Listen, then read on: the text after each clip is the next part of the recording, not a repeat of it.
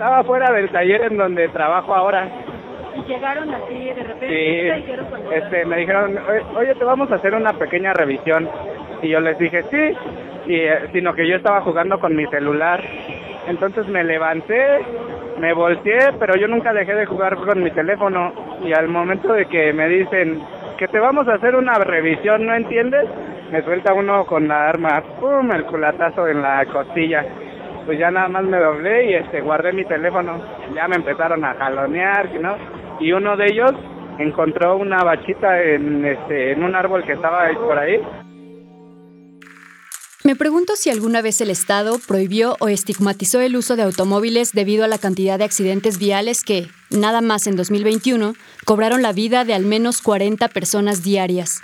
O si alguna vez se criminalizó a aquellos que prefirieron el consumo de paracetamol por encima del té de manzanilla para aliviar algún dolor de estómago. ¿Por qué algunas sustancias o actividades se prohíben y otras, a pesar de que el riesgo es más evidente, como los automóviles, las prácticas de alpinismo o las pastillas psiquiátricas, están permitidas? Yo soy Diana Hurtado. Y yo soy Carlos Acuña. Este es un mundo raro donde la cannabis todavía no es legal del todo. Aunque ya está en todas partes. Bienvenidos a Un Mundo Raro. Posverdad post-pandemia y post-patriarcado. Una producción de Radio UNAM y la Unidad de Investigaciones Periodísticas de Cultura UNAM. La gente común y corriente igual puede fumar tabaco normal de cigarrillo, pues porque yo no puedo fumar marihuana, ¿no? Y al final de cuentas pues no le estoy haciendo daño a nadie, no me estoy poniendo mal, o sea, es un consumo responsable que yo mantengo. Desde hace un par de décadas, los debates en torno a la prohibición de las sustancias psicoactivas han ido creciendo. Pasamos de considerarlo un asunto médico o penal a debatir colectivamente temas como la libertad y la expresión individual, la justicia social y los derechos humanos. Países como Uruguay, Canadá, Holanda y 16 estados de Estados Unidos dieron pasos de legalización, despenalización o regulación de la marihuana en 2001, Portugal optó por despenalizar la posesión para uso personal de todas las drogas. Y, más recientemente, en 2020, Oregon se convirtió en el primer estado de Estados Unidos en despenalizar la posesión de sustancias como la heroína y la cocaína así como de legalizar el uso de hongos psicodélicos para fines terapéuticos. En México, mientras tanto, la legalización de la marihuana, de la cannabis, de la mota, era una de las promesas de campaña más fuertes del actual presidente Andrés Manuel López Obrador. Hoy está enredada y atascada en un laberinto legislativo que parece no tener fin. Sin embargo, durante los dos años que ha durado la pandemia, la cannabis se ha normalizado cada vez más. Al menos en la Ciudad de México han crecido plantones y espacios liberados donde se tolera el consumo y hasta la venta de cannabis al aire libre. Yo llevo un tiempo cultivando marihuana hace unos siete años. Eh, mi experiencia fue empírica. Lo hice por una necesidad personal que fue que mi mamá le dio cáncer. Fue como empecé a indagar y a meterme en esta cuestión del autocultivo. Con el paso del tiempo te vas dando cuenta que no eres el único, ¿no? Que hay muchas personas más que necesitan estos eh, medicamentos alternativos. Entonces cada mes nos reuníamos y hacíamos encuentros en donde empezamos a conocer otras formas de ser usuarios del cannabis, porque no solamente es fumar. Entonces de hecho justo ahí es cuando te das dando cuenta que uno empieza a tomar cierta y cierta conciencia política en relación a lo que es el cannabis, que no solamente es fumar y que esto trasciende más del negocio del narcotráfico, sino que trasciende en muchas esferas. Es algo que toca a todos, es algo interseccional incluso. El cannabis no discrimina, ¿no? Hay mujeres, hay gays, hay lesbianas, hay de todos consumiendo marihuana. El 28 de junio de 2021, la Suprema Corte de Justicia de la Nación declaró contraria a la Constitución la prohibición absoluta del consumo adulto de marihuana a través de la Declaratoria General de Inconstitucionalidad. Este lunes la Suprema Corte de Justicia de la Nación declaró inconstitucional prohibir el uso lúdico de la marihuana en México. Esta Suprema Corte consolida el derecho al libre desarrollo de la personalidad para el uso recreativo de la marihuana. Ocho de los once ministros se pronunciaron por emitir una declaratoria general de inconstitucionalidad. Una mayoría de ocho votos para declarar que es inconstitucional esta prohibición de algunos artículos de la Ley General de Salud de no permitir el uso lúdico de la marihuana. Ahora será la Comisión Federal de Protección en contra de riesgos sanitarios quien concederá los permisos individuales que permitirá a todo ciudadano tramitar libremente su permiso para el uso lúdico y recreativo de la cannabis. Este acontecimiento fue recibido con entusiasmo. Hubo quien lo llamó una histórica fisura al prohibicionismo. Pero, ¿esto qué significa? ¿Podemos ya consumir la planta sin miedo a que la policía nos quiera detener? ¿Por fin legalizaron la mota? ¿Qué tuvo que pasar para que estemos hoy día donde estamos? cantaba la rana y echaba las coplas de la marihuana. Para hablar del proceso legislativo en torno a la marihuana en México, tenemos que hablar de SMART, la Sociedad Mexicana de Autoconsumo Responsable y Tolerante. Ya antes, organizaciones como el Movimiento Canábico Mexicano habían emprendido protestas de todo tipo, pero con SMART se comenzó a intentar cambiar las leyes. Esta sociedad fue un brazo de la Asociación Civil México Unido contra la Delincuencia. El 31 de mayo de 2013, SMART solicitó autorización a la Comisión Federal para la Protección contra Riesgos Sanitarios, COFEPRIS, para sembrar, cultivar, cosechar, transportar, transformar, poseer y consumir marihuana. La respuesta, por supuesto, fue negativa, debido a que la Ley General de Salud prohibía cualquier acto relacionado con la cannabis en todo el territorio nacional fue cuando Smart alegó la inconstitucionalidad de algunos artículos de esta ley. La prohibición del consumo de cannabis, aseguraron, restringía algunos derechos fundamentales como la identidad personal, la propia imagen, el libre desarrollo de la personalidad, autodeterminación y libertad individual. Los argumentos rebotaban de un lado a otro, pero después de una demanda de amparo, una segunda negativa un recurso de revisión y hasta de haber turnado el caso a la Suprema Corte luego de que un juez se declarara incompetente, el 4 de noviembre de 2015, cuatro integrantes de SMART recibieron sus permisos para poder consumir, cultivar y transportar marihuana con fines recreativos. Pocas personas lo sabían, pero esto era apenas la punta del iceberg de una estrategia mucho más grande que tendría sus primeros efectos tres años después. Hoy amanecemos con una nueva esperanza de que podemos optar por mejores alternativas en las políticas públicas, por recuperar un tema de salud pública y tener un país en paz, un país eh, con justicia y con legalidad. Escuchamos a Juan Francisco Torres Landa en una de las primeras declaraciones que los integrantes de SMART dieron en Televisión Nacional en noviembre de 2015. Lo único que estamos viendo es un exacerbado uso de recursos, un despliegue militar, un despliegue policíaco, simplemente para perseguir eh, consumidores. Tenemos cárceles que están totalmente repletas, simplemente de personas que consumieron una droga. La forma de proteger a esas personas de las drogas es meterlas en la cárcel. Eh, pero eso no tiene ningún sentido. Inmediatamente después de la sentencia, cerca de 300 solicitudes fueron realizadas ante la COFEPRIS en la esperanza de iniciar juicios de amparo similares a los de SMART. La revolución canábica apenas empezaba. De acuerdo con el Censo Nacional de Procuración de Justicia Estatal 2021, en el año 2020 fueron imputadas o inculpadas 79.949 personas por delito de narcomenudeo, de ellas, el 74% fue por posesión simple sin fines de comercio y el 30% fue por tenencia de cannabis. De las 23.187 personas que poseían la planta, el 48%, es decir, casi la mitad, portaba entre 5 y 100 gramos. Del total de personas privadas de su libertad en 2019, el 4.9% fue por narcomenudeo y solo el 1.8% por narcotráfico. Esto de acuerdo con el Censo Nacional de Gobierno, Seguridad Pública y Sistema Penitenciario Estatales de 2020. Esto quiere decir que es más probable que te detengan y te procesen a ti por consumir cannabis que a una persona implicada directamente en el negocio millonario del narcotráfico. Esto es grave por varias razones. El enfoque que mantiene la prohibición de las drogas en México y otros países tiene tres indicadores para mostrar los resultados como si fueran sus más preciados trofeos.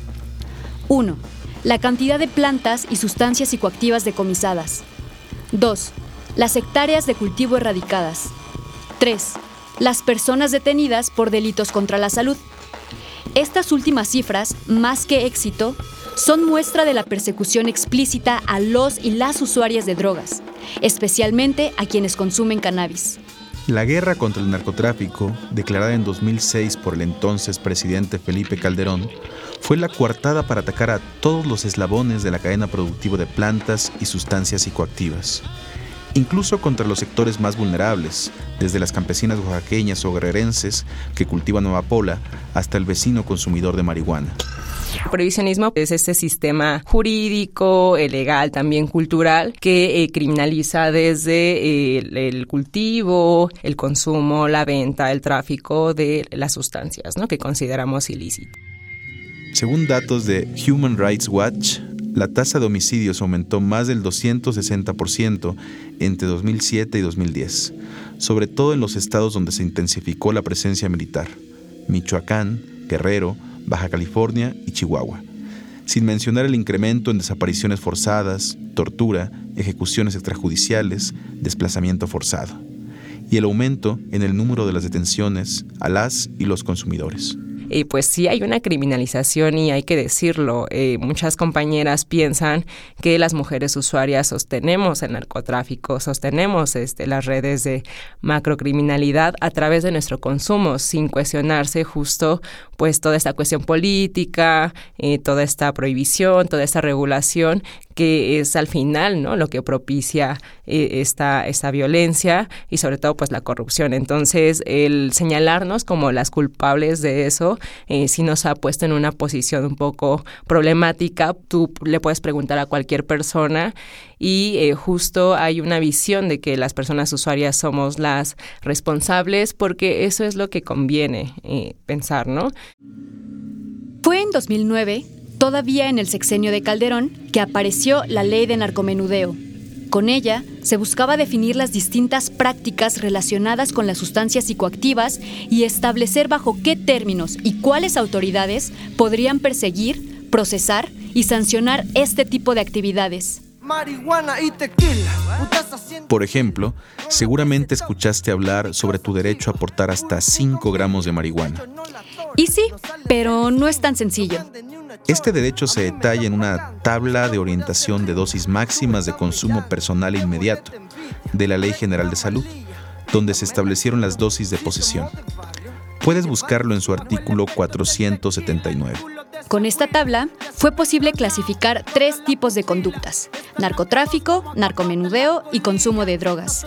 Así que, según la Ley General de Salud, si portas menos de 5 gramos de cannabis, eres consumidor y no obtienes ningún tipo de sanción en el Ministerio Público. Pero si portas de 5.1 gramos a 5 kilos, eres automáticamente un narcomenudista.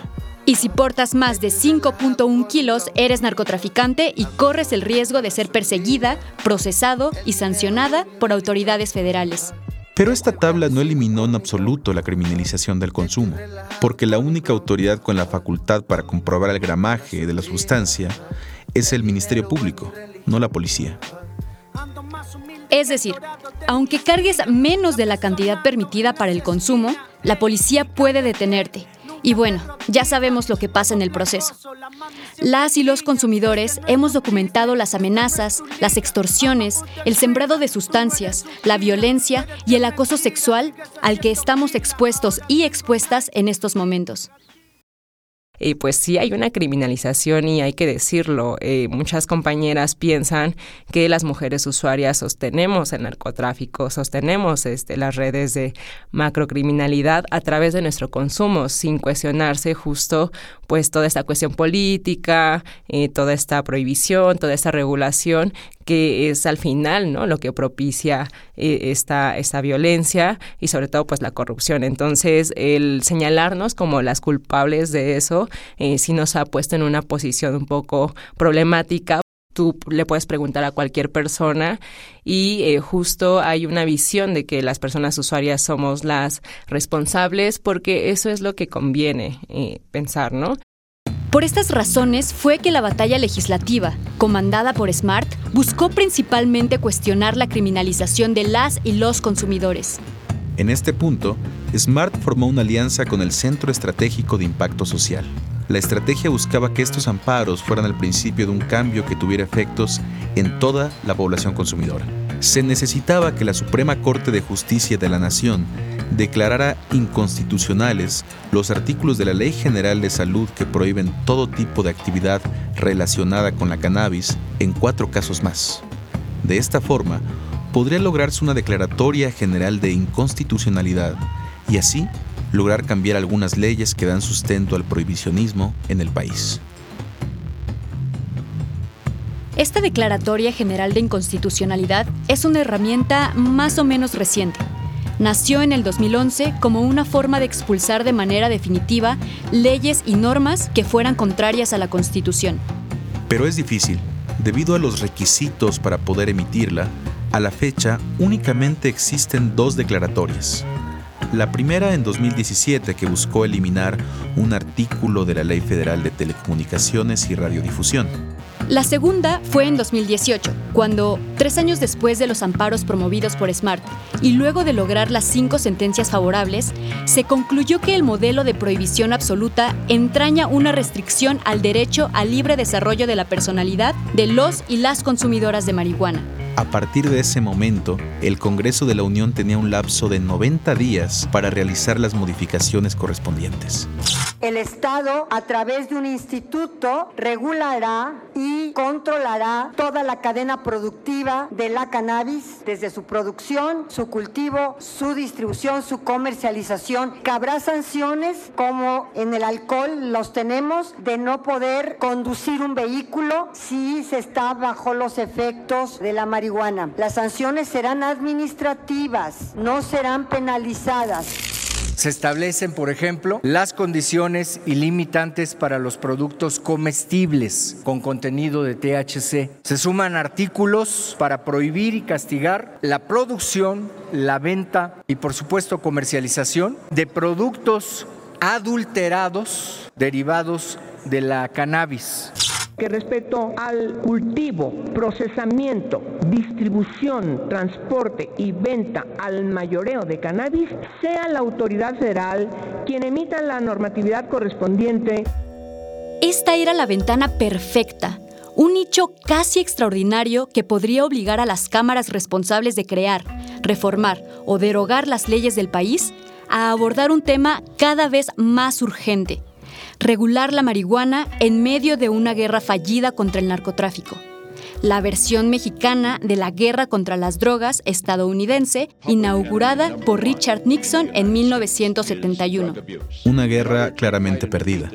O, como definió la periodista Dawn Mary Pally, una guerra contra el pueblo. A mí me gusta identificarme como un usuario productivo. Y con la gente que me relaciono, o sea, me gustan los pachecos productivos y, gente que, que, le agarra la onda para usarlo chido, o sea, me encanta compartir con gente que le ha encontrado la parte positiva y creativa o terapéutica, ya compas que lo usan solo para dormir o amigos que usan el bálsamo porque se dan de putazos. Aunque desde el 2007 existieron iniciativas de ley para regular el consumo, fue hasta 2017 que entró en vigor la Ley sobre Uso Medicinal de Cannabis esto gracias a la organización de pacientes que detonaron la visibilización de los beneficios médicos de la marihuana.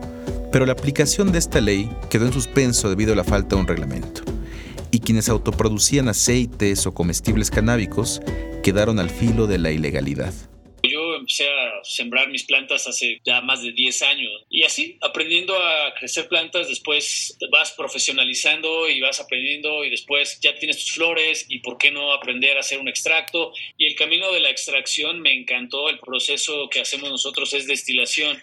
Nuestros clientes son desde gente que tiene migrañas, epilepsia, cáncer, artritis, dolor, ancianos, tenemos gente con autismo. El esquema y el estatus legal, cualquiera que esté haciendo productos, comercializando cualquier cosa, está en un panorama y en un esquema ilegal. Nuestra idea es transitar hacia un camino legal totalmente, pero para llegar a eso, primero tiene que tener un desarrollo de producto muy grande, que ahí es en donde muchos en el mercado negro están lejos de poder entrar a un mercado regulado. Lo que sucede a partir de 2018, cuando la regulación comienza a discutirse de manera seria en las cámaras, es confuso y puede resumirse en falta de voluntad política, como afirmó varias veces la organización México Unido contra la Delincuencia. Los 90 días otorgados por la Corte llegaban a su fin. Una prórroga para el 30 de abril del 2020. Luego otra para el 15 de diciembre de ese mismo año. Y otra más para el 30 de abril del 2021. Pero la sociedad civil y los colectivos de consumidoras y consumidores no se quedaron de brazos cruzados. Organizaron marchas, protestas frente a las cámaras, rodadas canábicas que recorrían la ciudad y liberaron espacios públicos donde además de forzar a las autoridades de la Ciudad de México a tolerar el consumo, proporcionaron información, talleres y eventos culturales con el fin de sacar a la marihuana del tabú colectivo. Decimos muy claramente que fumar es nuestra forma de protesta, cultivar también, ¿no? Este, incluso tenemos el lema que, que usamos todo el tiempo, ¿no? Si no nos quieren ver, si no nos quieren oír, nos van a oler. Lo que han concluido las discusiones en el Congreso es que no hay consenso. Hay un dictamen de ley que ha sido modificado sin muchos resultados en varias ocasiones. Mientras tanto, la sociedad civil, las colectivas y colectivos de personas consumidoras y los defensores de derechos humanos han señalado lo problemático que resultan algunos puntos de la discusión. Como que se está favoreciendo a la industria por encima de los derechos humanos. O que se proponga como institución responsable de la regulación del mercado a la Comisión Nacional para la Prevención de Adicciones, CONADIC, que no cuenta con experiencia en el tema y que, por propia definición, reproduce prejuicios sobre las personas consumidoras al asociarlas con la adicción de manera automática.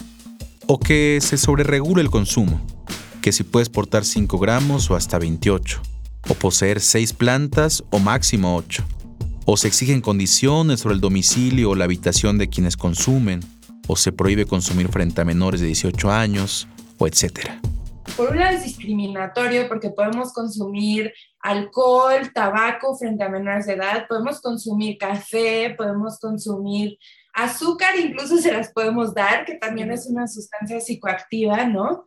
Este, pero no vaya a ser que seas honesta y consumas frente de tus hijos. Al decir frente a, estamos hablando de una como una calificación moral, de que no queremos que las niñas y niños vean eso. Ni siquiera es un tema de no consumir en un espacio cerrado donde les puede impactar el, humo de, de, segunda mano, ¿no? No, no, no. Es un tema de que no lo vean, que no se haga frente a ellas y ellos. Así llegamos a junio de 2021 sin consenso, sin voluntad política y entre las elecciones intermedias, el Congreso de la Unión incumplió el mandato de la Suprema Corte para reformar o eliminar la inconstitucionalidad de la prohibición del consumo adulto. Esperamos que la Suprema Corte haga su chamba y voten a favor de una declaratoria general de inconstitucionalidad. Era martes 15 de junio. La cita fue en el Parque Luis Pasteur, afuera del Senado uno de los espacios liberados por las comunidades de consumidores, el más grande y convertido también en la primera plantación legal de marihuana en todo el país desde febrero del 2020, el famosísimo Plantón 420. Burócratas y godines dándose las tres, recolectores de basura llegándole un gallo, mujeres jóvenes forjando o rellenando sus pipas, en fin, la banda pacheca atizando como si fuera por fin la cosa más natural del mundo, en un espacio público, junto a dos de las avenidas más grandes de la capital y justo frente a la Cámara Alta del Poder Legislativo Federal de México. Ese 15 de junio se discutiría la inconstitucionalidad de la prohibición absoluta. Se necesitaban al menos ocho votos de los y las ministras de la Suprema Corte de Justicia. En teoría, ellos tendrían que votar a favor de una declaratoria que haría los cinco artículos que nos criminalizan como consumidores y como cultivadores, que estos artículos pues ya no apliquen. La protesta partió del plantón 420 hacia la Suprema Corte. Había un objetivo, instalar un nuevo plantón allí, pero entonces pasó algo. Un grupo de aproximadamente 200 policías de la Secretaría de Seguridad Ciudadana encapsularon la manifestación pacheca durante más de dos horas. Mientras tanto, la Suprema Corte pospondría la discusión para casi 15 días después, y el 15 de julio, un mes después de la manifestación, la declaratoria se publicó por fin. Pero, a ver, a ver, a ver. Después de todo esto, ¿ya? ¿Ya podemos fumar mota? Bueno, siempre hemos podido fumar, porque prohibidas o no, las personas suelen consumir todo tipo de sustancias. Pero la clandestinidad genera persecución policial, criminalización, violación a nuestros derechos fundamentales y una larga lista. ¿Y entonces qué es la declaratoria? Esta declaratoria básicamente lo que dice es Congreso no ha regulado, yo como corte tengo que hacer algo y entonces elimina de la Ley General de Salud todos aquellos párrafos que le impedían a COFEPRIS otorgar los permisos. A partir de ahí hay hasta cierto grado un vacío legal porque la Corte eliminó los párrafos, pero por otro lado el Congreso nunca legisló. Y en ese sentido, es en este espacio donde quedan los permisos de uso personal de cannabis. Mientras no haya una regulación, esa es la vía para poder consumir cannabis. En pocas palabras, la cannabis no se legalizó ni se despenalizó. La única vía de poder sembrar, transportar, portar y consumir marihuana sin ninguna pena o castigo es a través de un permiso de uso personal de cannabis. Sin embargo, a un año de que la Suprema Corte de Justicia haya considerado inconstitucional la prohibición absoluta del consumo de cannabis y hasta haya ordenado a la Comisión Federal para la Protección contra Riesgos Sanitarios generar los lineamientos para que estos permisos se puedan otorgar, la verdad es que a junio de 2022 ningún permiso de uso personal de cannabis ha sido entregado. Y vaya que hay personas que quieren un permiso así, de acuerdo a solicitudes de información realizadas por Corriente Alterna, entre el 15 de julio de 2021 y mayo de 2022 se recibieron 3.127 escritos libres, de los cuales ninguno ha sido aceptado o rechazado. Según la institución, existe imposibilidad de emitir una resolución ya que no se cuenta con elementos normativos para dar atención. ¿Por qué podemos afirmar que al no otorgar permisos, la COFEPRIS está incumpliendo con su obligación? Por dos razones. Una primera, que la COFEPRIS es autoridad, ¿no? Entonces tiene la responsabilidad de dar respuesta. Y una de las técnicas nuevas de COFEPRIS es simplemente no dar respuesta. Entonces, COFEPRIS incumple con su obligación cuando no responde a las solicitudes. Orillando a las personas a presentar un amparo. O niega las solicitudes. Orillando a presentar una denuncia por incumplimiento a la declaratoria general. El punto es poner obstáculos para no dar ningún permiso. Lo anterior, sumado a que todavía no ha creado lineamientos para su obtención, lo cual le sirve de justificación para no aceptar ninguna solicitud. Incluso obligan a las personas a continuar todos estos procedimientos legales sabiendo que eventualmente los van a perder. Así es como llegamos hasta aquí. En mayo de 2022, la Suprema Corte aprobó con tres votos a favor el proyecto donde se invalida una parte del artículo 478 de la Ley General de Salud, en la cual solo permite poseer menos de 5 gramos de marihuana para consumo personal. Con la votación, las y los jueces deberán decidir si la persona detenida con mayor cantidad a los 5 gramos posee para consumo personal o no, y así determinar si será o no procesada legalmente. Esto nos deja la siguiente duda. Mm, ¿Bajo qué lineamientos, metodología, investigación o parámetros se puede identificar quién posee para consumo personal y quién no? Bueno, a pesar de lo anterior, la sentencia solo será obligatoria para el caso particular que llevó a la Corte a discutir sobre esta situación. Es decir, para Edgar N., quien fue detenido por portar alrededor de 30 gramos de marihuana. Con lo anterior, el límite de posesión y por tanto el delito por posesión simple seguirán existiendo. El Ministerio Público no ejercerá acción penal por el delito previsto en el artículo anterior, posesión simple, en contra de quien sea farmacodependiente o consumidor y posea alguno de los narcóticos señalados en la tabla, en igual o inferior cantidad a la prevista en la misma para su estricto consumo personal. Pero esto solo beneficia en este momento a quien haya promovido un amparo. Las voces que escuchaste en la entrevista pertenecen en orden de aparición a Víctor López, cultivador del proyecto Terraza Güera, Pepe Rivera, miembro del Plantón 420 y activista por los derechos humanos de las personas usuarias, Rebeca Soto, psicóloga feminista y activista por los derechos de las mujeres usuarias de sustancias, a Mayor Dorica, coordinadora de incidencia política de Reverdecer Colectivo.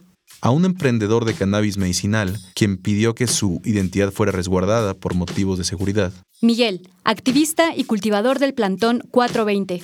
Y a Bernardo Cantú, investigador del equipo de incidencia política de México Unido contra la Delincuencia. Yo soy Diana Hurtado, reportera de la Unidad de Investigaciones Periodísticas de Cultura UNAM y yo, Carlos Acuña, reportero de la Unidad de Investigaciones Periodísticas de Cultura UNAM.